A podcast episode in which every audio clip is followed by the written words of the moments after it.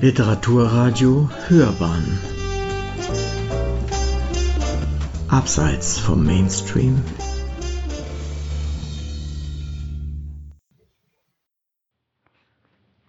Literatur und Kritik. Ein Zwischenfall im Tierpark. Marie Gamilscheks Aufruhr der Meerestiere. Eine Rezension von Johann Holzner es bedarf etlicher Anläufe, bis es Luise, der zentralen Protagonistin dieses Romans, eines Tages endlich gelingt, mit dem Direktor des Grazer Tierparks in ein Gespräch zu kommen.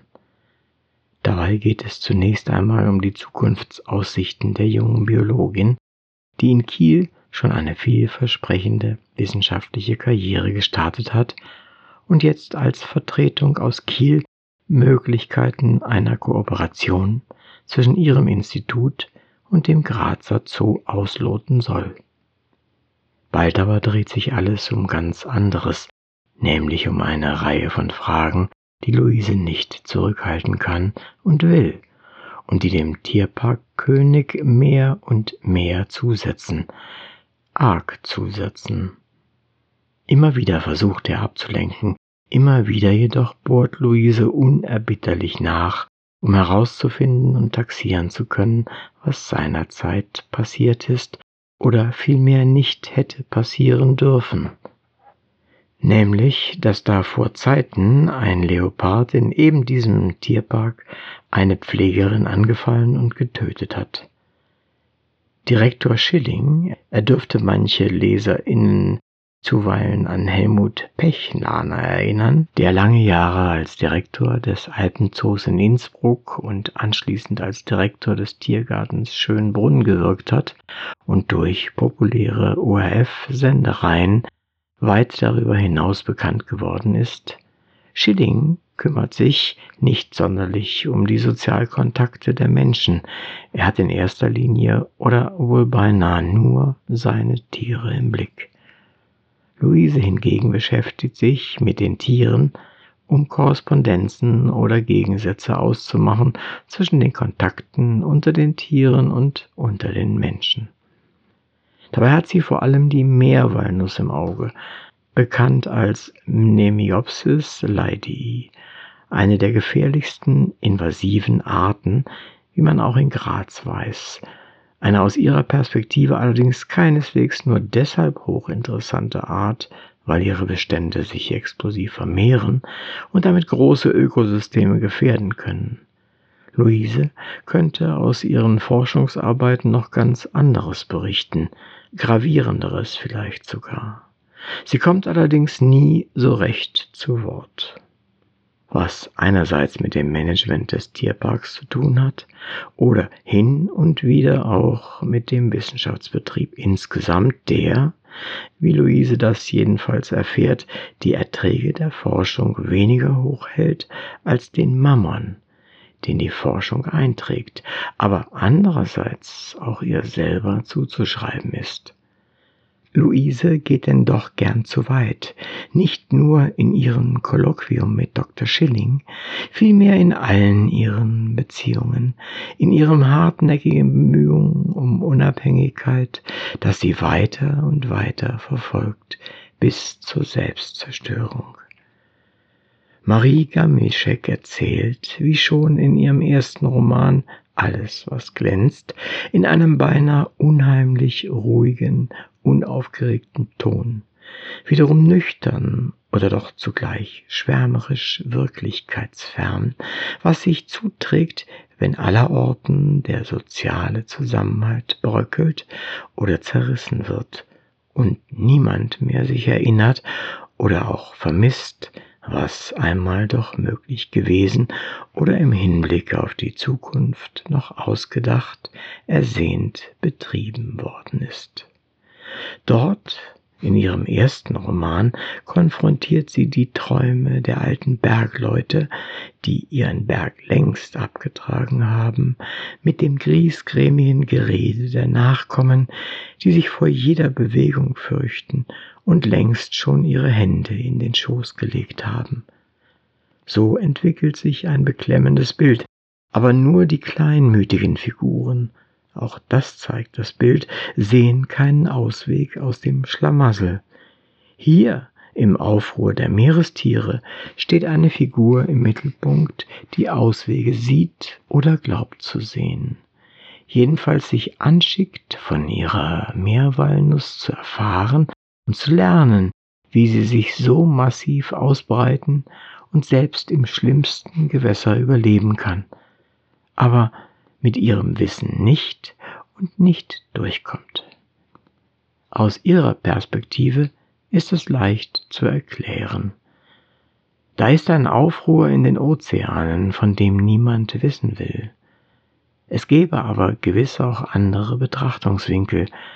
Jede Geschichte lässt sich auf mehrere Arten erzählen, heißt es denn auch einmal en passant.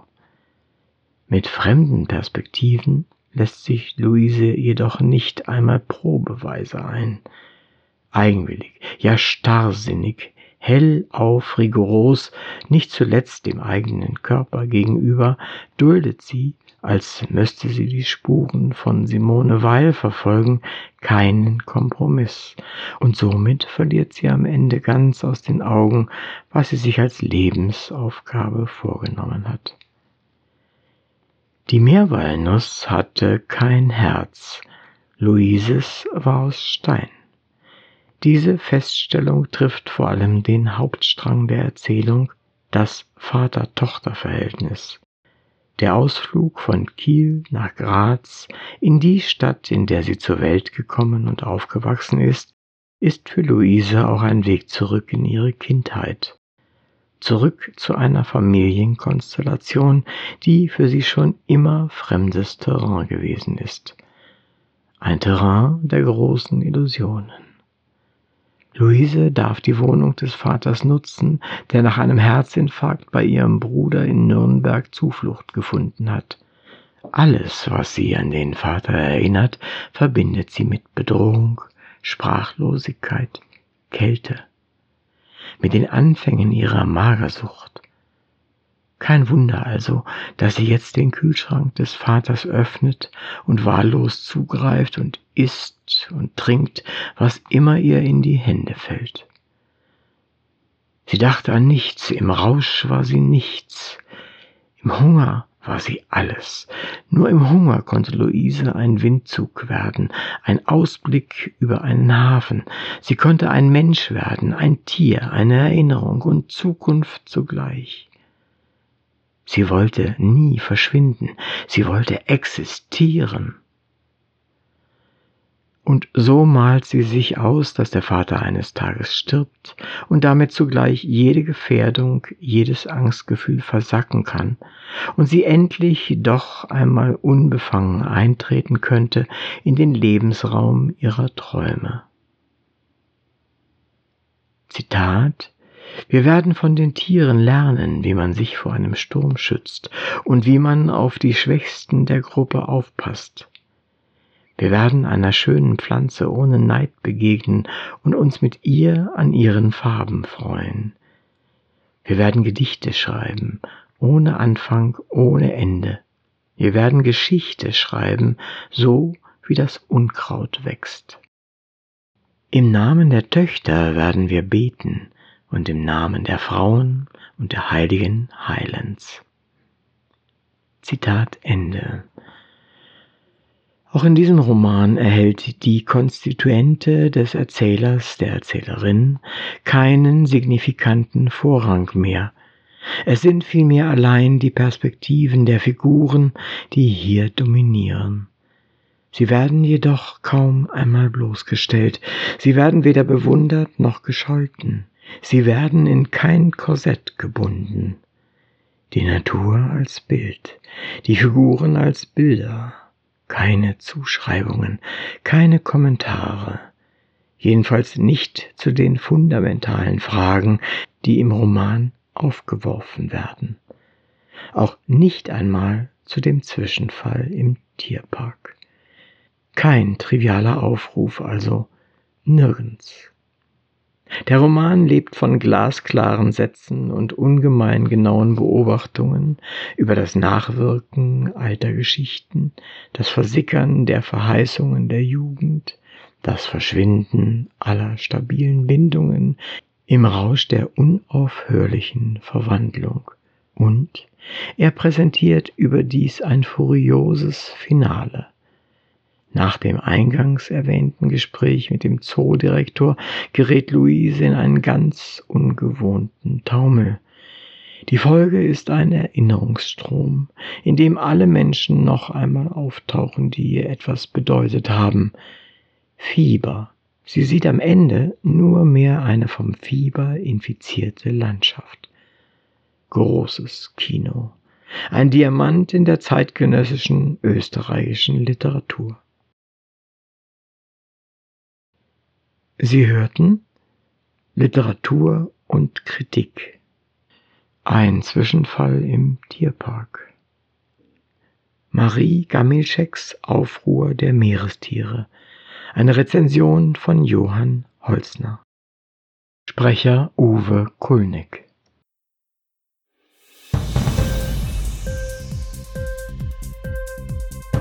Hat dir die Sendung gefallen?